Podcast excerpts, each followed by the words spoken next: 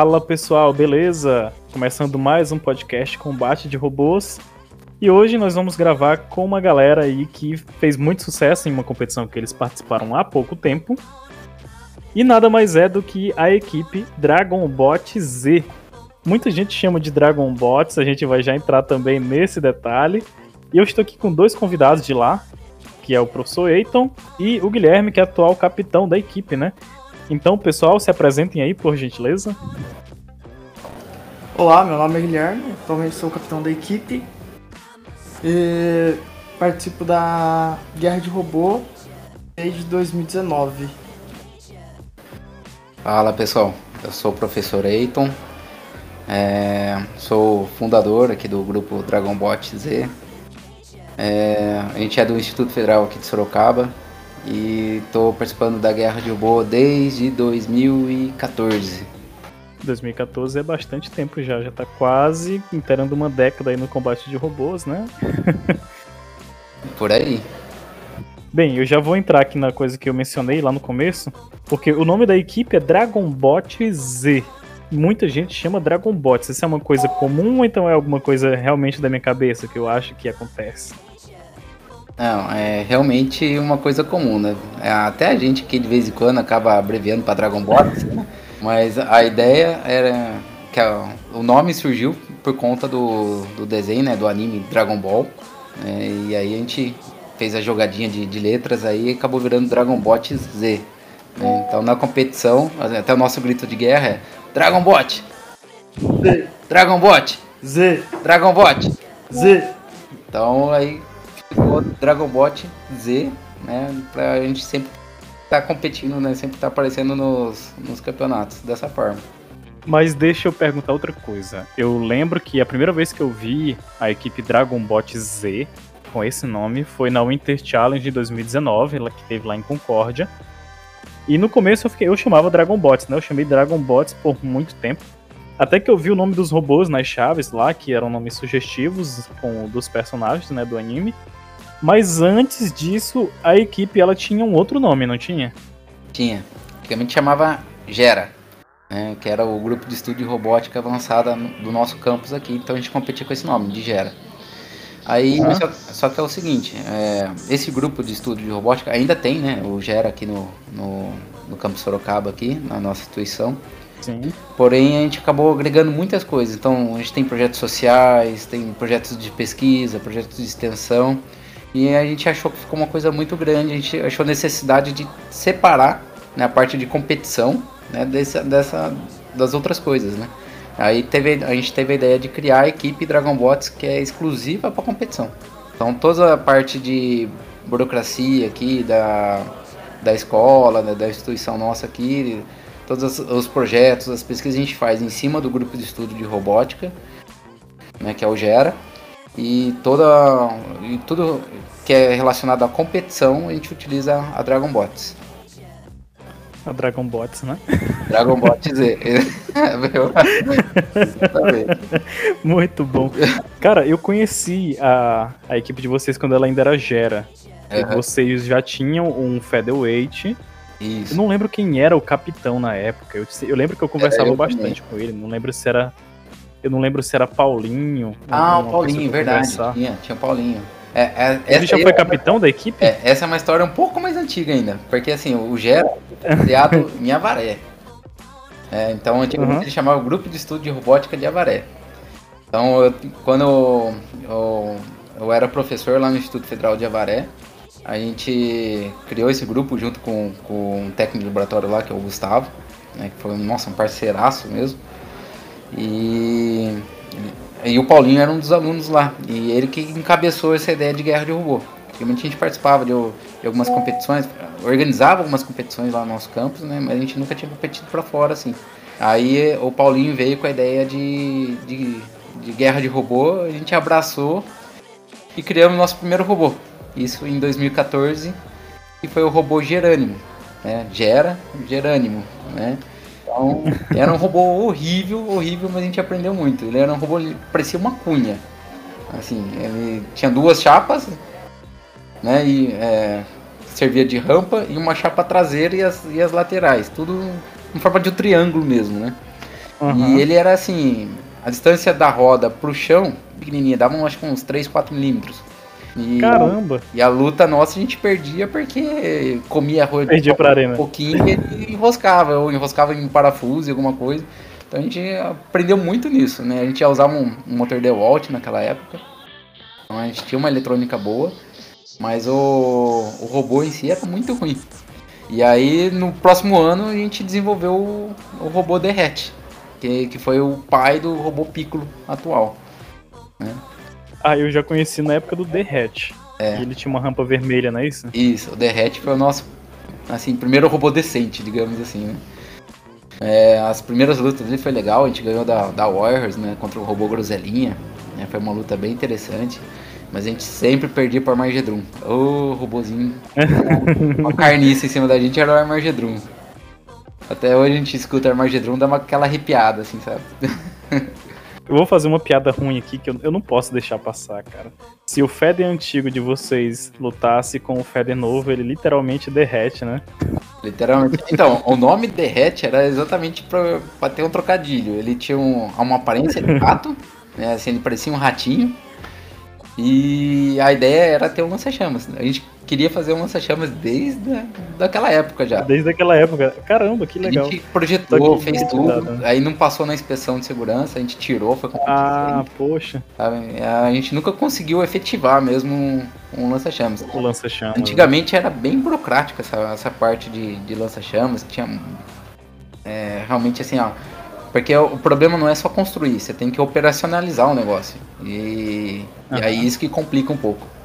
Eu lembro que quando eu vi a equipe de vocês na Winter Challenge Concórdia, eu vi lá alguns robôs, né? A, a farda de vocês já era bem sugestiva para o nome da equipe, Dragon Bot Z. Era o. Né? Remetia era o, realmente ao anime. Era o kimono do, do Goku. Isso. E aí eu sei que eu comecei a observar algumas lutas, né? Vocês tinham na categoria Hobbyweight, era o. Como é que era o nome do. O Goten. Do Hobby? Que eu, Goten, eu odiava isso. quando o narrador chamava Goten. Goten. o, o Goten ele tinha dois forks gigantes, ele ainda tem? É, não, agora ele tem um, uma barra vertical de arma. Ah, pode crer. Ele já foi rampa, não já? O Goten ou não? Já. Eu tô confundindo. Em Concorde ele venceu cinco lutas. Cinco lutas como rampa. Era uma rampa e era uma rampa que tinha um motorzinho. A locomoção dele era muito, é muito forte. Né? Ah, pode a mesma locomoção até hoje. Então ele conseguia arrastar todo mundo e dava uma porrada mesmo na hora que ele vinha, ele era bem rápido. E, nossa, era uma delícia de pilotar. A gente, nossa, adorava pilotar ele, era um robôzinho delicioso. Agora com, com a armativa já tá outros 500, não conseguimos acertar de, muito bem ainda não. É, mas é mais divertido acelerar o terceiro canal, né? Ah, sim. a hora que dá aquela jogadinha de bunda, a hora que você vira, é um... Né? Rapaz, a primeira vez que meu robô fez um giroscópio, cara, foi uma felicidade tão grande, nossa senhora. É, o, o Goten, cara, a, a primeira luta a gente ganhou fácil, assim, eu não lembro quem que era o oponente, desculpa aí quem lutou com a gente, perdão. A segunda luta foi contra o Cachorro Louco, essa luta foi sensacional, foi uma luta deliciosa, assim, sabe?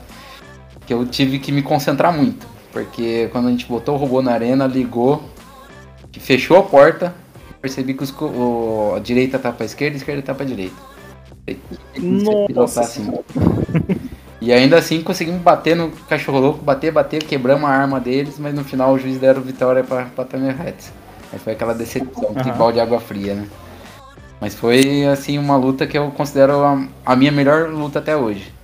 É, eu acho que foi, assim, em termos de concentração ali, de ter e, mudar, né, no, na cabeça ali o, os comandos, né? Uhum. E, e, um, e mais um agravante, agravante ainda. Naquela época a gente usava um, uma ESC de alto modelo que quando a gente comprou a gente não percebeu que não tinha como tirar o freio dela. Então ela funcionava com freio. Então se eu tentasse reverter a, a rotação do, do, do motor, ele freava. Ele freava primeiro, eu tinha que soltar para conseguir reverter de novo. Então para fazer curva, uhum. para dar ré, dava a impressão que o meu robô tinha parado. Assim, que não, não tava mais funcionando.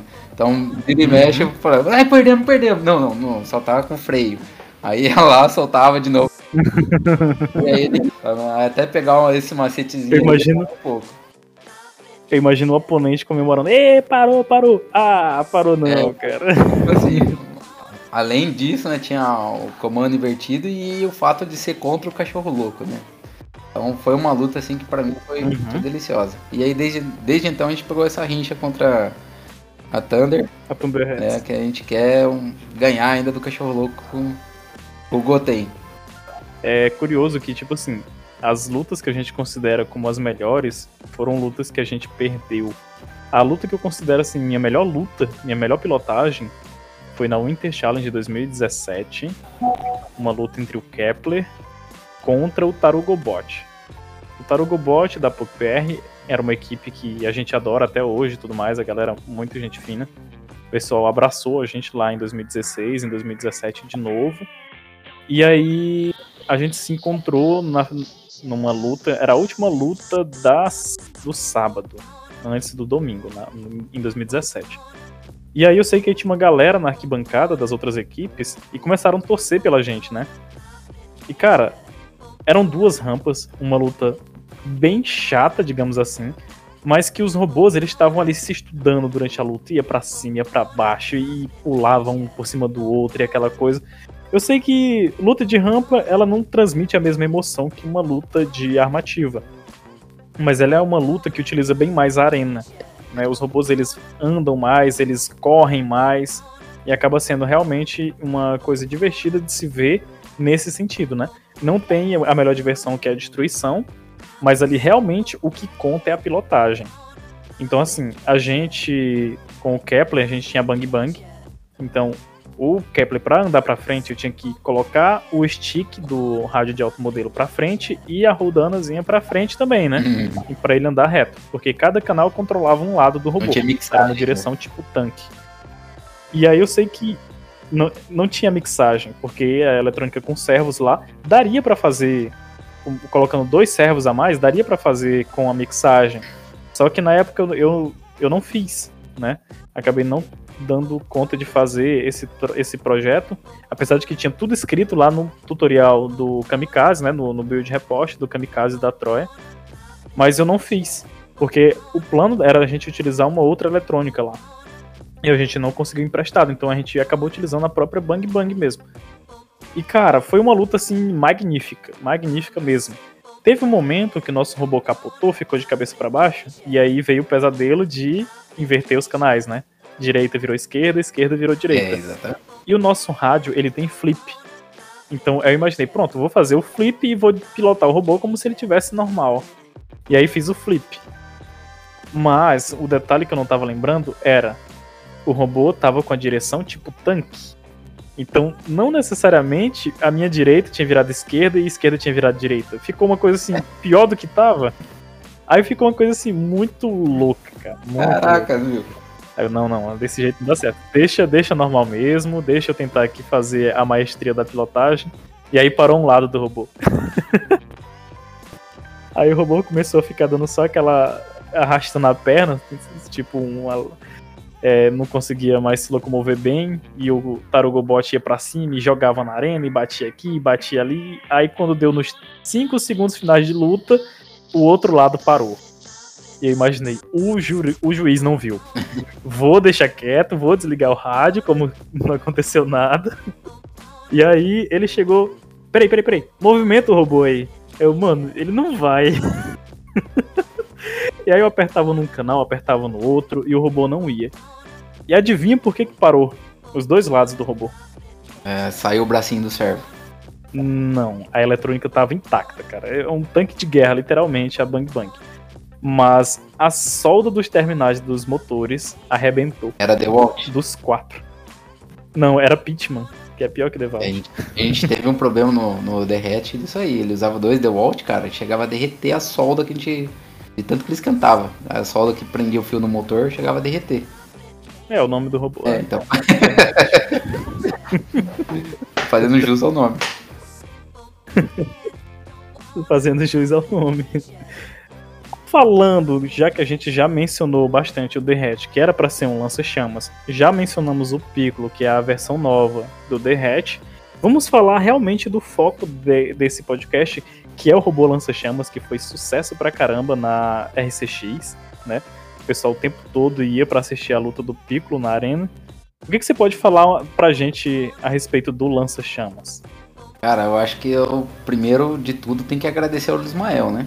E, na nossa troca de mensagem lá no, no grupo da guerra, o Ismael falou: Ah, não sei se foi zoando ou foi sério. Não, põe uma lata de desodorante aí e taca fogo. Eu falei, putz, cara, eu vou fazer isso. Aí a gente começou a, a pesquisar, a tentar aqui várias, vários métodos, né? Várias, várias formas de fazer, até que a gente achou uma receitinha que deu certo. Eu falei, ah, legal. Aí a gente empacou no, no volume do, do, do reservatório, né? Que na regra era 120 ml e a latinha padrão é normalmente é 150 ml, né? Aí eu entrei em contato com, com o pessoal da Robocore lá, falei, pessoal, tem como mudar aí a, a regra para 150 ml, aí expliquei, né, que daí a gente não precisaria ficar recarregando, a gente só compraria, em termos de segurança seria muito, muito melhor, né, é, não envolveria é, é, troca de fluidos, né, entre dois recipientes, né, então o risco de, de dar merda seria muito mais baixo, né. Aí o pessoal aceitou e alterou na regra. Aí a gente falou, não, beleza, agora dá pra, dá pra fazer. Daí a gente fez um suportinho em impressão 3D pra lata e colocou um servo motor. O servo motor acionava, empurrava a latinha contra uma, uma parede, né? aí saiu o gás e a gente utilizou um faiscador para acender esse gás. De início o faiscador a gente utilizava uma raquete de, de pernilongo, né? a gente adaptou a, a parte de alta tensão dela mas a gente começou a ter alguns probleminhas do tipo choque, né? Então, a hora que você desligava a, o circuito da raquete, ele continuava energizado. Então, às vezes a gente ia pegar no robô, tomava choque. Inclusive, o primeiro teste de, de queda do Piccolo foi assim. Eu peguei ele de cima da bancada, tava energizado. Deu choque. Aí voou, acho que Maravilhoso. E aí caiu, falei, bom, pelo menos a, a queda ele aguenta. Maravilhoso. Cara, eu fico feliz de ter contribuído com isso. Eu confesso que eu vim lembrar que eu tinha falado a respeito do lança-chamas quando eu vi o Guilherme postando algumas coisas, né, do projeto. E a gente começou a trocar algumas mensagens no, no Instagram. E aí eu lembrei, caramba, é, esse robô lança-chamas aqui é da Dragon Bot Z. Eu lembro que o Eiton perguntou no grupo e eu falei a respeito do, do desodorante. Não foi zoeira, porque assim, o robô lança-chamas que eu conheço o projeto, é o robô Quack da ODD Bots, né? É um robô que está aposentado faz vários anos. A última vez que ele competiu foi em 2017. E ele utilizava desodorante e um faiscador, né? Um gerador de arco voltaico. E, cara, funcionava muito bem. E tinha muito fogo. Eu falei, mano, deve ser um puta projeto para fazer um lança-chamas. E não. Os caras fixaram o desodorante lá dentro do robô o servo motor puxava uma dobradiça que pressionava ali a válvula do desodorante e lá na frente tinha um faiscador. Era isso. E eu, caramba, bicho, eu não acredito. Exato. Então, é, se não me engano, o Quack ele era. Era Feather também, né? Não, ele era Hobby Weight. É. Aí naquela época eu não sei que desodorante que ele usava, né? Que era 120 ml. Mas é, outro problema que a gente teve com, com o Piccolo também, foi achar o tipo certo de desodorante para usar. Né? Porque, por exemplo, a gente testou vários, né? então a gente percebia que, por exemplo, alguns tinha mais pozinho que o outro, e aí ele acabava entupindo o caninho de saída, ou ele criava uma película em cima do faiscador, o faiscador parava de funcionar. Então a gente percebeu que Sim. só um tipo que funcionou. E pelo formato que a gente deu, né, e, e do espaço que a gente separou para o nosso robô, o formato tinha que ser da lata Axe, né, do, do desodorante Axe, que ela é mais curtinha e mais gordinha. Então, pra gente, isso deu mais certo. E tinha que ser ainda do, do tipo Invisible. Daí o Invisible ele tem menos pozinho, né, aquele talquinho tem menos talco. E aí ele tem mais propelente e, e aí ele conseguia funcionar direitinho. Então toda vez que a gente acionava ele, ele era 100% confiável. A gente acionava, ele funcionava. Ia, ia dava certinho os 3 minutos de combate ali. É, de início a gente tinha um estranguladorzinho na saída ali, né? que, que durava até um pouco mais de 3 minutos. Aí depois a gente falou, não, a gente quer fogo mesmo, então vai lá, a gente ia lá e arrancava todo. Arranquei esse estrangulador, coloquei a saída direta do, do desodorante, aí durava um minuto, um minuto e meio mais ou menos. Aí, mas ficava um bem mais, bem mais bacana. Legal também que Mas deixa... era fogo mesmo. Oi? Mas aí ficava fogo mesmo quando tirava o É, estrangulador. aí dava um, aquele folgarel mesmo, que foi sucesso na, na RCX. Aqueles fez bastante sucesso aqui no IF com os alunos. Porque cada início de ano a gente faz processo seletivo. Daí a gente mostra os nossos projetos para as equipes, para os alunos novos. Para atrair eles. E um dos mais requisitados para atração é o Piccolo, por conta do lança chama dele. É, a gente sempre faz algumas demonstrações em escolas, né, essas coisas. A gente sempre leva o Piccolo porque o Piccolo ele não tem uma arma ativa, né? Assim que não, ou seja, você consegue funcionar ele em qualquer qua- é, quadra. E, e o lança-chamas chama muita atenção, né? Sempre dá aquele impacto. "Oh!" É bem legal ver as filmagens que todo mundo grita na hora que a gente abre o lança-chamas. Ninguém espera, né? Então a gente não, não dá spoiler do que o robô faz e a hora que o pessoal vê, realmente dá um impacto legal. É porque é uma arma que fica bem discreta. Ela fica interna no robô. Normalmente tem um furinho pra saída do fluido, né? Do Exato. gás. E ah, realmente até o robô mostrar, a gente não sabe o que ele faz. Eu acho que essa é realmente a magia do lança-chamas, né? Porque ele surpreende a galera. É, assim, e pra chegar no que a gente tem hoje, eu acho que foi assim umas quatro ou cinco gerações assim de gerações não, quatro, cinco modelos, né, que a gente conseguiu. In- Inclusive, a gente teve problema de do gás voltar para dentro do robô, e pegar fogo na parte de dentro, a gente acabou desenvolvendo uma capelinha ali que impede que, que o fogo volte. Então, assim, realmente deu um pouquinho de trabalho, mas vou falar pra você que é muito mais fácil do que desenvolver, por exemplo, com solenoide, com você criar o recipiente. A gente fez tudo isso também, antes de, da ideia do desodorante. A gente fez um, o cilindro para armazenar o gás, pensou no sistema para recarregar, é, a- testou acho que umas 3, 4 tipos de válvula solenoide. Cara, era extremamente complexo, dava muita dor de cabeça, sem falar que pesava demais. Agora com desodorante, nosso robô ficou até um quilo abaixo, porque o projeto original era para fazer com lança-chamas com solenoide e tudo mais. E a hora que a gente botou o desodorante, o robô ficou com um quilo a menos, de tão tanto que economizou peso, né? O volume ficou um pouco maior, assim, né, por causa das peças que utiliza, mas em questão de peso ficou bem menos do que um, um sistema com solenoide e tudo mais. E o posicionamento também, por conta de ser um cilindro construído, a gente conseguiu. ocupava muito espaço dentro do robô interno. Mas tanto do cilindro quanto da parte da solenoide, a gente conseguiu reduzir a uns 50 centímetros, Ayrton. Ah, diminuiu um pouquinho ó, o, o 50 centímetros, não, não, 5, 5 centímetros, né? 50 milímetros mais ou menos. De, de- o tamanho da, da carcaça do robô, então de, conseguiu deixar ele um pouquinho mais, mais curto. Compactamos um pouquinho mais ele. Eu acho interessante que o mesmo projeto, quando a gente passa por uma experiência de um ano pro outro nele, a gente evolui absurdamente, né? Porque veja, eu sei que vocês já tiveram problemas com peso na categoria featherweight anteriormente. Sim. Mesmo quando vocês não conseguiam colocar o lança-chamas, né? E com o tempo a gente vai conseguindo economizar peso em componentes simples dentro do robô. E quando a gente coloca na balança, a gente fica, cara, tá faltando alguma coisa. Como que o robô tá isso abaixo do peso? Um robô que até ontem tava 300 gramas acima. Não, e o detalhe. Eu lembro que em dois. Pode falar. E o detalhe, né, que é difícil achar uma balança pra pesar 13 quilos, né? Principalmente num feather, né? E, então a gente foi pra competição com o Piccolo sem saber o peso dele. Aí chegou lá, tava com 12,600. Falei, não acredito.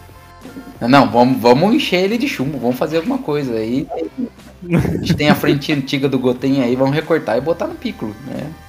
Resultado, o robô não andou. Um quilo a mais e o robô não andou. Vocês botaram mesmo? Colocamos um quilo a mais, ficou com 13,600, mas o robô não andou. Na Ai, ai. primeira luta, a gente ficou com receio contra o robô que a gente ia pegar. Pra proteção a mais, a gente colocou um quilo a mais. Daí no final, ficou parado no lugar. Colocou na arena, começou a O robô não, o robô não saiu da- do lugar. Mas aí tem uma, tem uma explicação técnica, né? É, além do, do lança-chamas, né? Que, que foi meio que uma quebra de paradigma aí no nosso robô, a gente também usa uma outra tecnologia que também é meio que inovadora no- na área, né? que são as rodas de hoverboard. Então, uhum. as, e a, o controlador das rodas de hoverboard, né, a gente usa um ESC BRLL reprogramado. É, reprogramado não, né, recalibrado, né, acho que é mais, o mais certo. A gente tava, a gente fez vários testes aqui também, né, deu certo, tudo, inclusive a gente muda o fechamento do motor, né, para conseguir um, um torque maior, né, e, e uma eficiência maior também. Porém consome mais bateria, que é um ínfimo, né, comparado com os padrões de, de, de, guerra de robô. Já, já explico, mais pra frente explico sobre um pouquinho mais desse motor. Mas a gente, o, a gente tinha feito um, dois ESC certinho para ele, né, e eu acho que tinha um reserva também, né, a gente tava com três.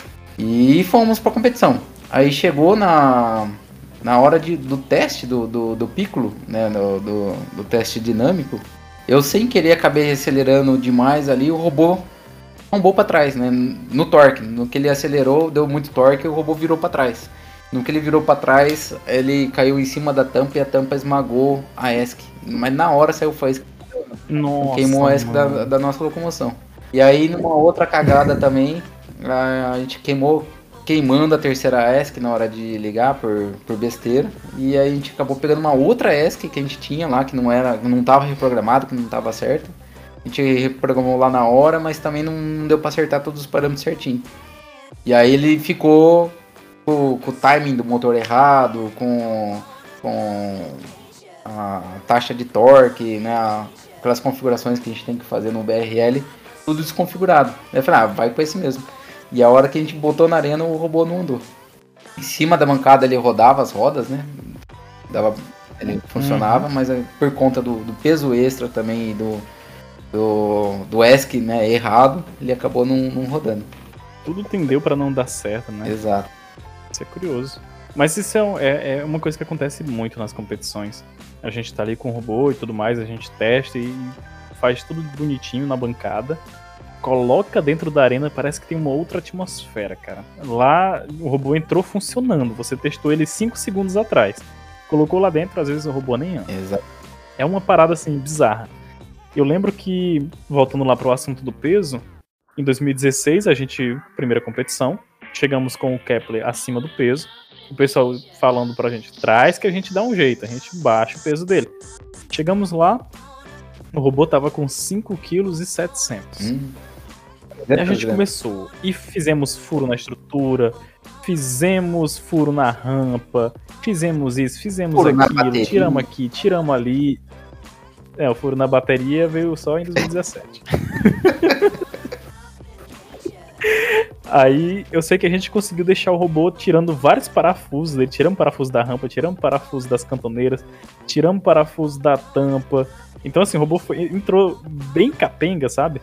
E assim como a primeira versão do robô de vocês, ele passava, tipo, lambendo o chão mesmo, a estrutura toda. Ele passava muito baixinho. E o robô simplesmente andava muito ruim, porque as rodas não tinham uma boa aderência. O robô, ele passava muito perto do chão, então a gente perdeu duas vezes para a arena. Na verdade, a segunda luta que a gente perdeu, a gente foi para contagem dos juízes. Mas a gente não tinha um bom torque porque as rodas elas não davam uma boa tração. O robô passava muito próximo do solo. E, e várias coisas assim que não estavam dando certo, né? Em 2017 a gente melhorou várias coisas. O nosso robô em 2016 ele tinha 60 milímetros de parede, sendo que o Pitman ele tem 50, é, 50 milímetros, né? Então a gente imaginou, poxa, a gente pode diminuir essa estrutura.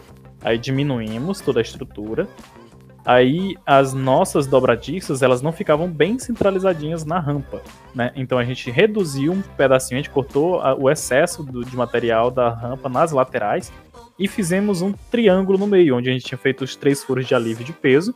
A gente fez é, um corte na rampa para dar peso, aliás, para tirar aquela coisa feia que tava na rampa do robô. E aí eu sei que a gente fez algumas alterações, trocamos as rodas do robô e quando a gente colocou em cima da balança, o robô tava com 5 kg e 500 gramas. Aliás, 5 kg e 500 gramas não, tava com 5 kg e 50 gramas, né? Porque a categoria é 5 kg e 400. Aí a gente imaginou, não, tá errado, tá faltando alguma coisa. E corremos pra bancada e procuramos aqui, procuramos ali. Não, tá certo, é esse o peso mesmo. E a gente competiu, né, em 2017 com 400 gramas abaixo do peso da categoria. Sendo que ano passado, em 2016, a gente tava brigando para tirar, sei lá, 10 gramas, é. entendeu? E era o mesmo robô. é, isso acontece, é raro, mas acontece sempre. Né? Cara, é muito louco isso. Com relação à próxima competição de vocês, que a gente comentou um, um pouco em off, vai ter a RSM em abril, né? Vocês já falaram que não vão participar da Iron. Então, como é que estão os preparativos para essa competição? Cara, a gente está tentando primeiro corrigir os erros né, do, dos projetos que a gente identificou aqui. Por exemplo, a gente tem o Robô Curirim também. Tá numa versão aí, ó, 19, 20 versão já também. de tanto que a gente já mexeu com ele.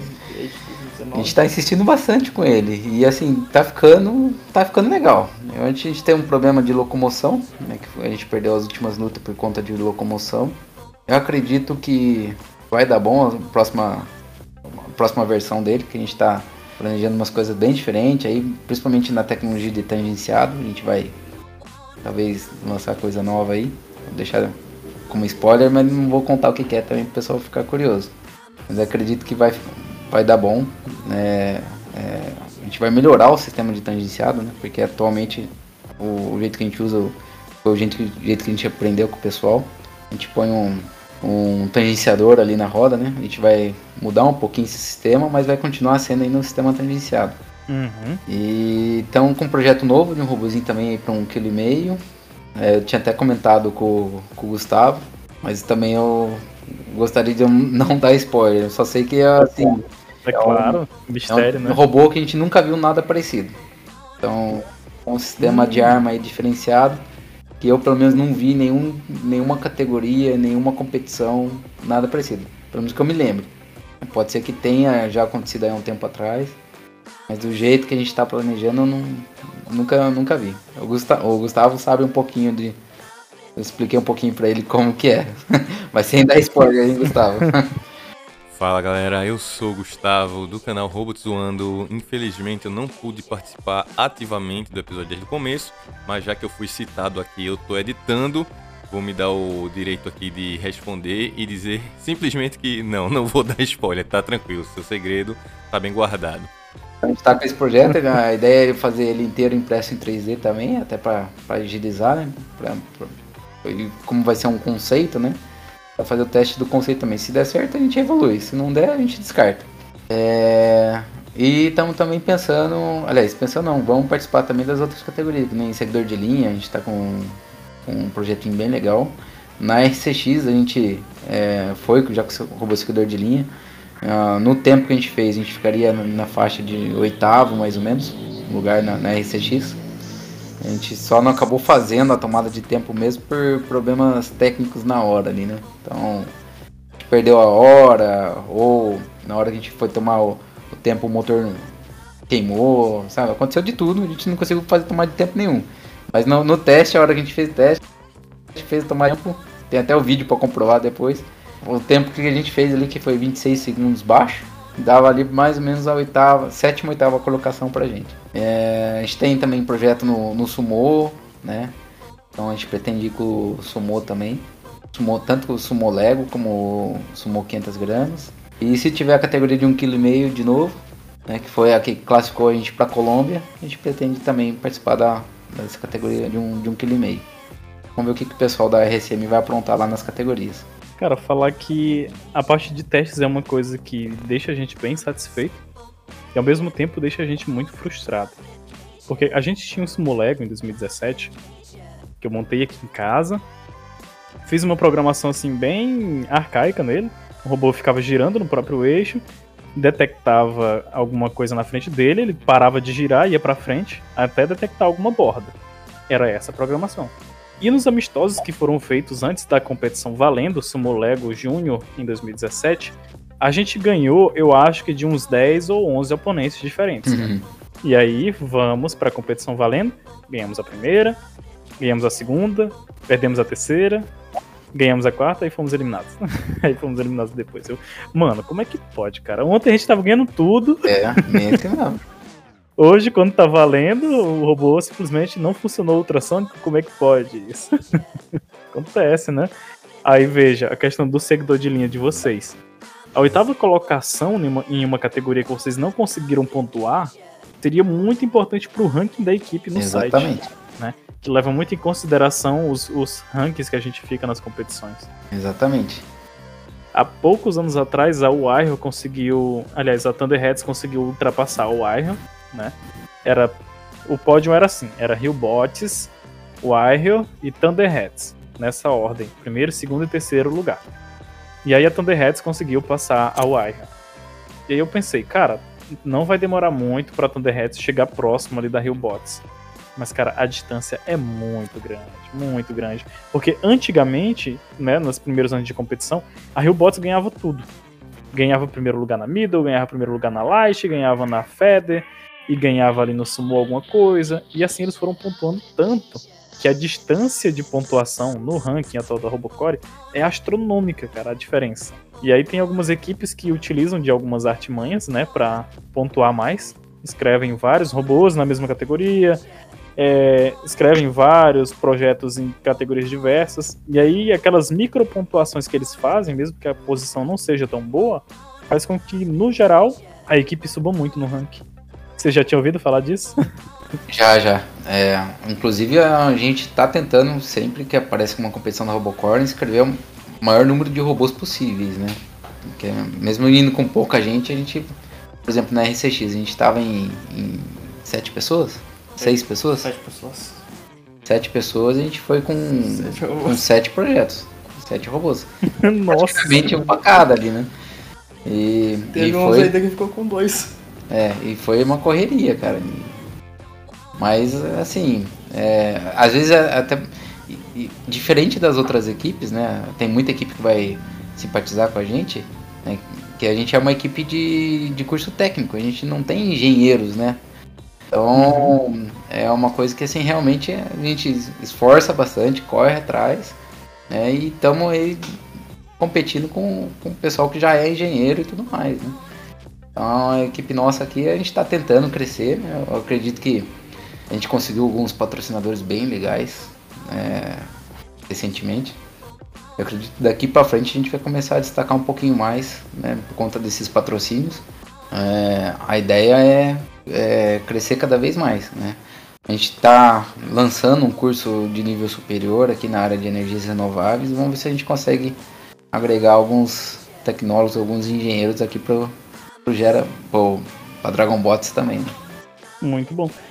Eu deixei passar batido agora há pouco um assunto, que esse assunto ele é de muito meu interesse.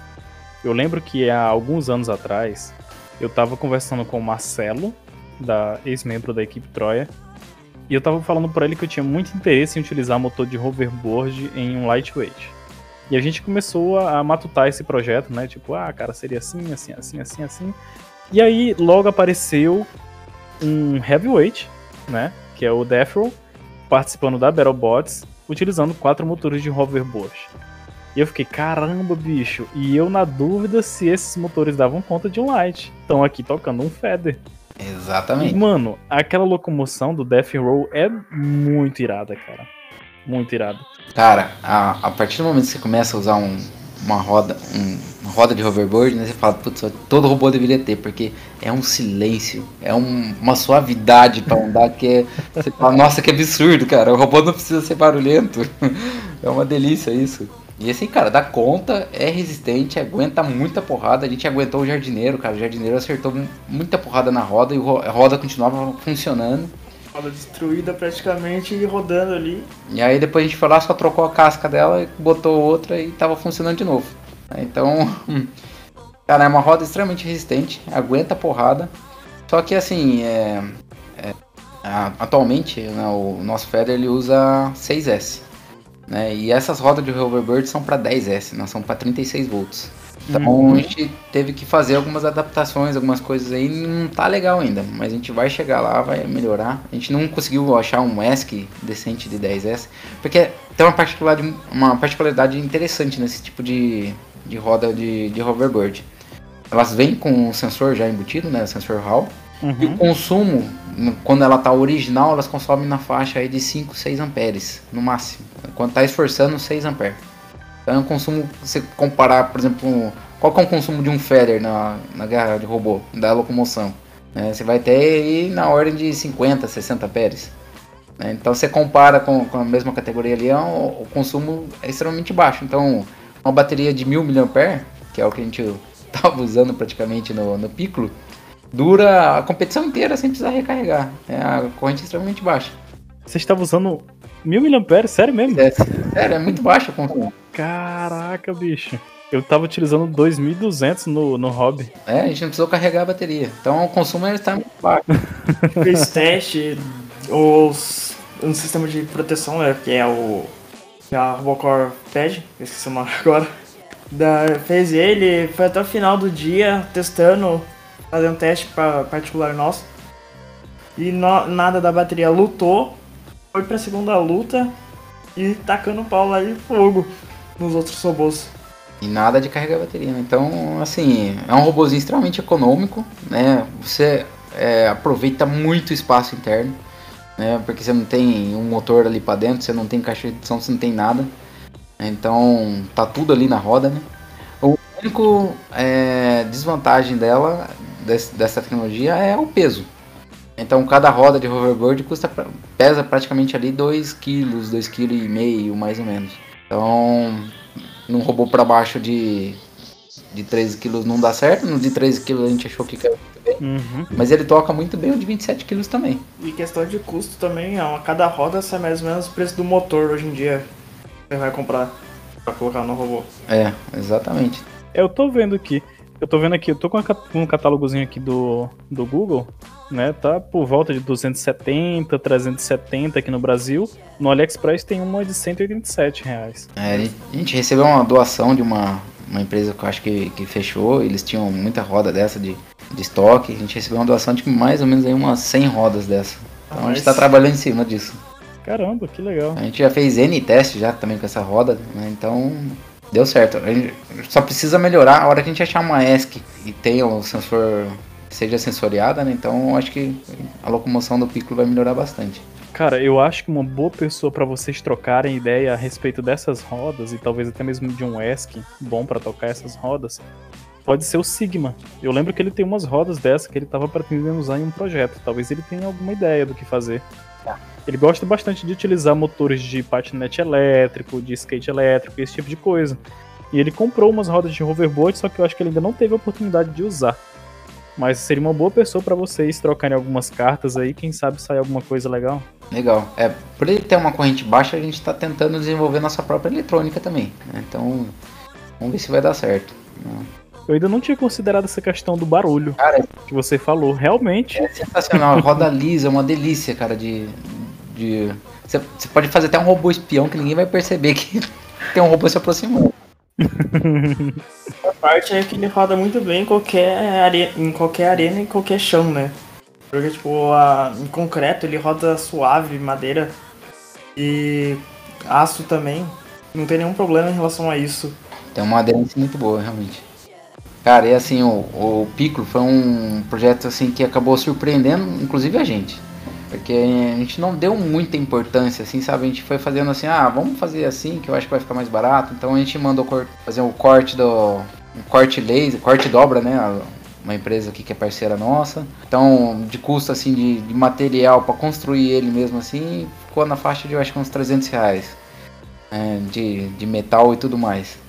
A gente fez algumas soldas, a gente mesmo fez aqui, né? tinha equipamento de solda aqui. As rodas a gente aproveitou de hoverboard, só deu um jeito de travar as rodas no robô, né? Então a gente fez um suportezinho, também que a gente mesmo fez. E a eletrônica, a gente também aproveitou essa eletrônica que a gente já tinha também, né? Que, que foi um, esses ESC de BL Heli. Então, assim, foi um robô que assim, a gente gastou muito pouco, né? E deu um resultado muito bacana pra gente, assim, sabe? Realmente fez a gente se destacar um pouquinho da, das outras equipes, né? Eu tava considerando aqui algumas coisas que você falou a respeito do projeto. Algumas características que você falou dele aí, né? A questão de ser econômico, utilizar uma bateria de 1000 mAh. Então ele é tipo assim, é, fazendo uma comparação, seria como um carro popular 1.0, né? Que consegue fazer mais quilômetros com um litro e consegue ser tão eficiente quanto outros carros que têm é, uma potência maior de motor, né, digamos assim. Eu fiquei realmente interessado nessas rodas de hoverboard por conta de não fazer barulho, não serem tão caras e consumir pouco. E serem resistentes. E serem resistentes. Uma dúvida que eu tenho: como é que vocês estão fazendo a fixação delas no robô? Porque eu, particularmente, nunca interagi diretamente com uma roda dessas, não sei como é que funciona a fixação delas. É, vou, vou tentar explicar. Vamos ver se vai. É algo complicado? Não, é extremamente simples. Assim, nessa roda, ela tem um eixo que é fixo, né? Que, que não. O eixo dela não roda, né? Só a parte externa dela, só o casco que roda, como se fosse qualquer motor brushless. Só que em vez do, do eixo uhum. rodar, o eixo é travado. Né? Então esse eixo ele é fixo, que é onde está o enrolamento dele. Então, é, esse eixo ele tem um chanfro né? Então a gente pega, pegou um bloquinho de alumínio, usinou um furo nele, colocou dois parafusos em cima e travou o eixo. Eu tô vendo aqui a foto da, da roda com o eixo aqui. Cara, muito bom. Bem E é simples. É, é, é um projeto extremamente simples, robusto e barato. A gente tentou aproveitar, reaproveitar o máximo de coisas que a gente tinha aqui no campus a fazer a construção tanto desse robô quanto dos outros, que a gente tenta reaproveitar o máximo possível. Não, e se a gente parar pra pensar, quando a gente faz um projeto nesse estilo que vocês fizeram, o Piccolo, o robô tem um, um resultado incrível. É absurdo isso. Porque vocês utilizaram rodas que já vêm prontas, né? Vocês não precisam trabalhar com caixa de redução, Exato. não precisam trabalhar com transmissão por correia nem nada é realmente um hub motor, né? Que tem ali uma, uma roda por fora. A fixação dele bem simples, que é basicamente um, um bloco fixando ali o eixo. Não faz barulho, consome pouco. Vocês fizeram um sistema de arma utilizando um desodorante, um servo motor e uma raquete elétrica. Não, mano, eu tô, tô abismado com esse projeto. Cara, é um negócio simples, assim, sabe? É, é, é tipo a turma do porão. Turma do Porão, uhum. um projeto bem bacana, assim, né? Reaproveitando tudo. Foi mais ou menos o que a gente fez, só que na categoria Feather, né? E o robô ficou extremamente robusto, aguenta muita porrada, tomou muita porrada do, do jardineiro.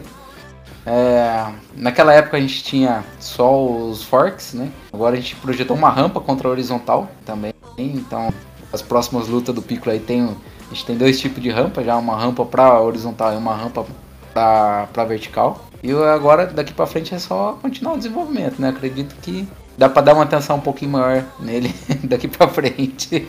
Sim. Será que existe alguma opção nesse mesmo sentido para categorias menores? Será que não seria válido, talvez, o desenvolvimento de algum hub moto para utilizar na locomoção, assim como o pessoal utiliza em hoverboard? Tem, tem. A gente viu para hobby, a gente até tá pensando, cogitando nessa ideia também, que é aquelas. É, tem uns hub motor para skate elétrico. Ela tem uma dimensão um pouquinho menor, se não me engano, dá, dá 100, 100 milímetros de diâmetro, se, não, se não estou enganado. Eu acho que daria certinho num, num hobby.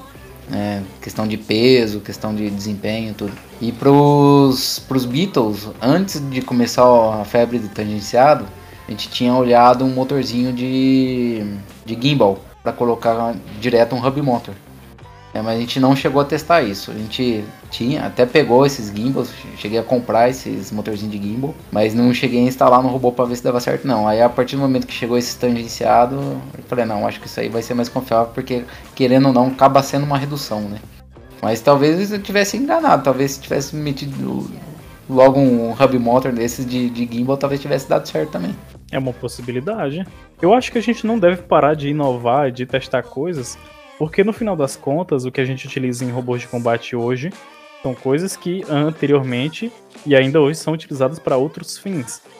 Por exemplo, os motores N20 que a gente utiliza nos projetos.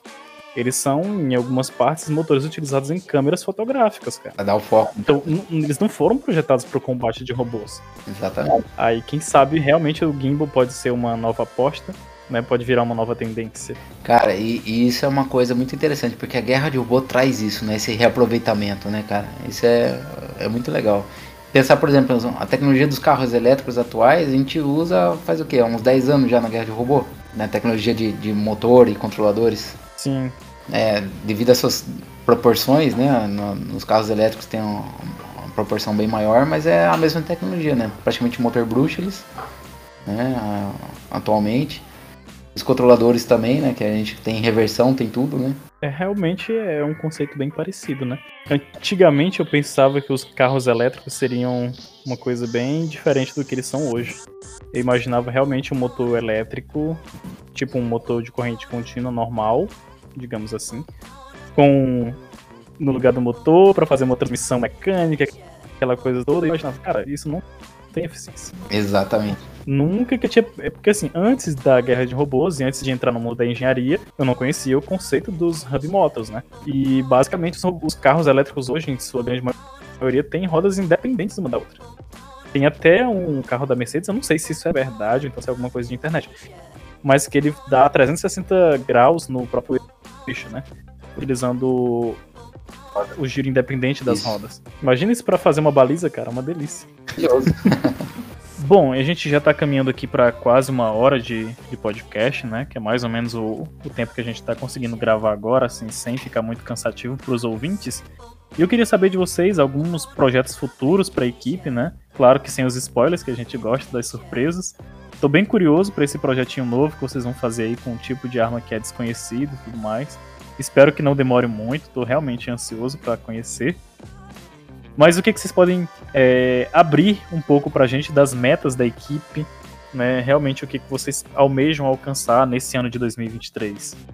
A gente pretende agora mas é, é focar no melhoria dos projetos que a gente já tem atualmente físico. É o robô de 1,3 kg, que é o Beetle, nosso, que precisa só finalizar a locomoção arrumar umas partes daí que ficou da estrutura. A gente viu que precisa dar uma melhoradinha um pouco, um pouco. E também, em seguida, subindo um pouco a categoria no nosso robô de hobby, né, que é o nosso atualmente é o Goten, que, que é o de 5 kg. É, precisa fazer uma melhoria de peso nele e da arma que acaba sendo um pouco leve comparado aos outros robôs. E no Piccolo por enquanto, só testar ele e tacar fogo, porque, tipo, é um robô perfeito, tá basicamente perfeito do jeito que tá, tirando a parte da eletrônica, que falta um pouco mexer.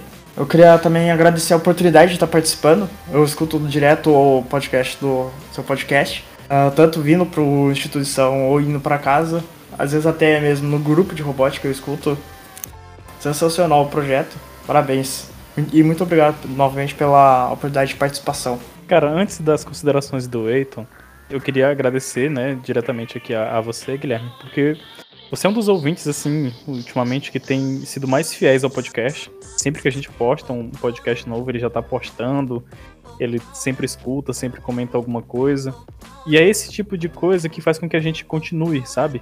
Dá uma motivação, dá um gás. Eu confesso que eu nunca tinha feito uma experiência que eu achei bem legal em 2020 foi quando o Cauã mandou uma foto no grupo.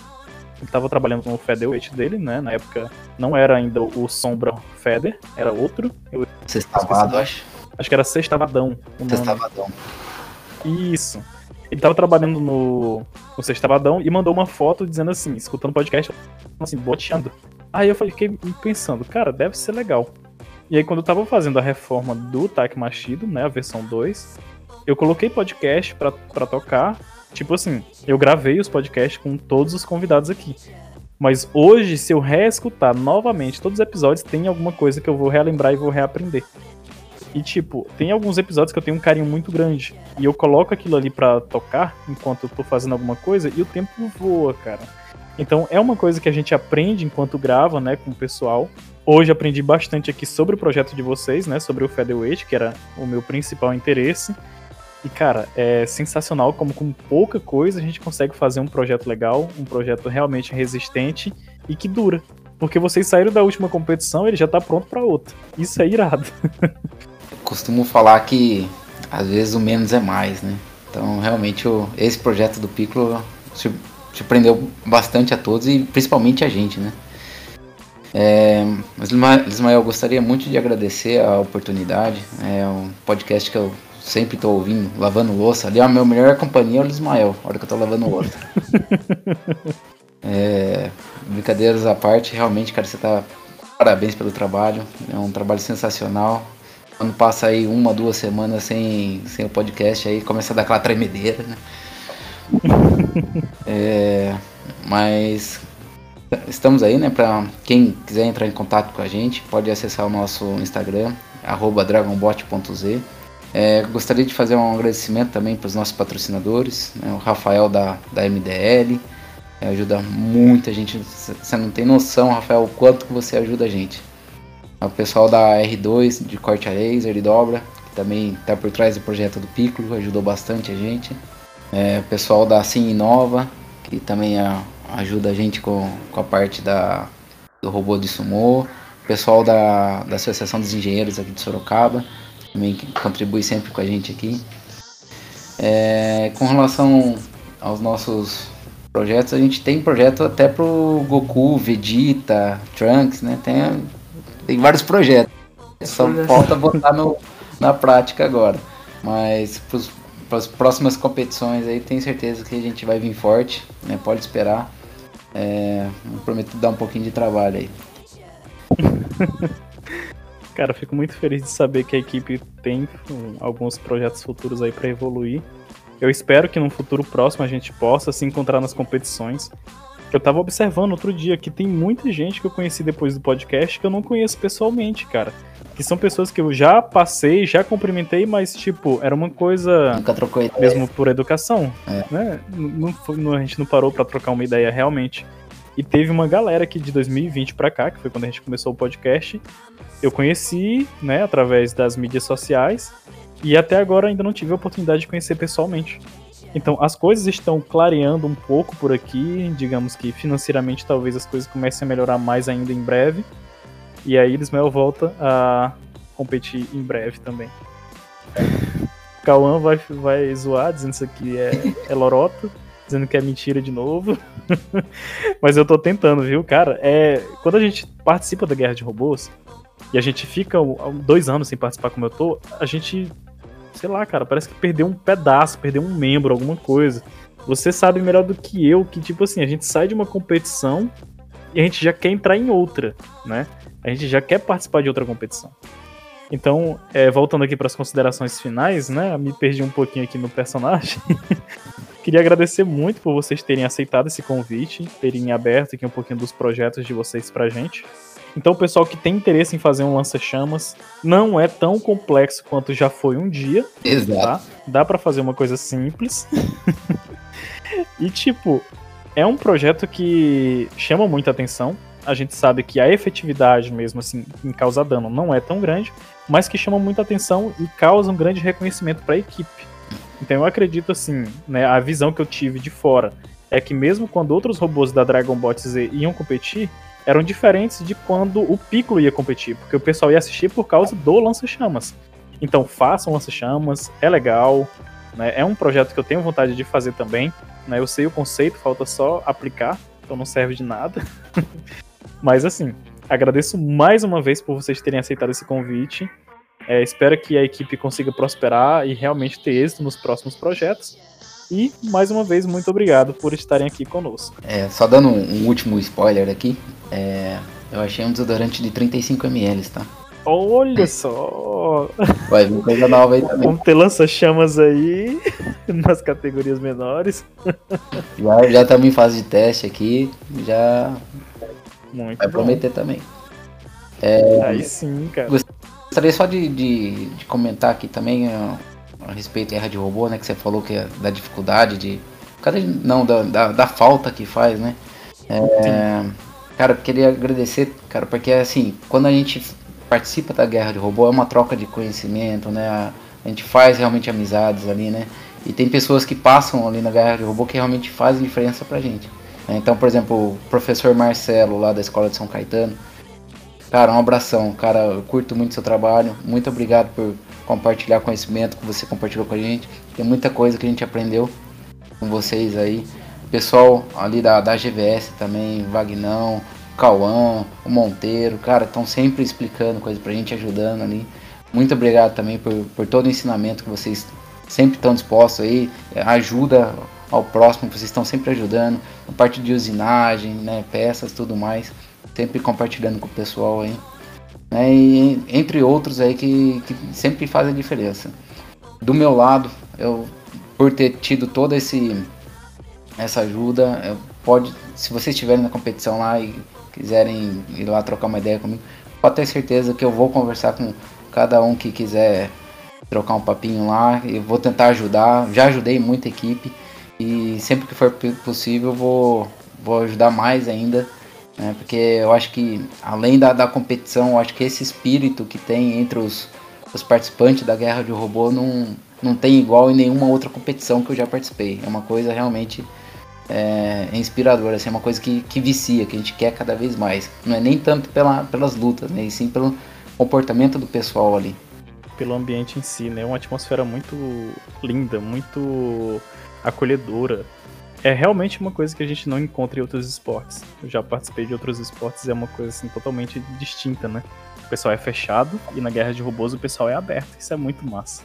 Então, pessoal, mais uma vez obrigado. Agradeço a cada um de vocês que ouviu esse podcast aqui com a gente. Espero que a gente tenha de alguma forma conseguido contribuir com alguma coisa, né, dado alguma luz em algum projeto. E a gente aguarda vocês no próximo podcast, né, Combate de Robôs. Valeu.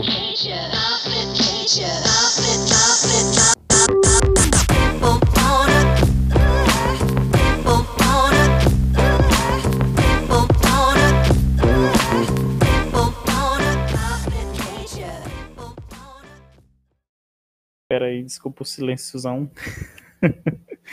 Tava recebendo minha irmãzinha aqui no quarto, ela entrou aqui. Tá, vamos lá, deixa eu tentar me entrar no foco de novo aqui, que eu me distraí total. As, as partes que o pessoal não vê no podcast.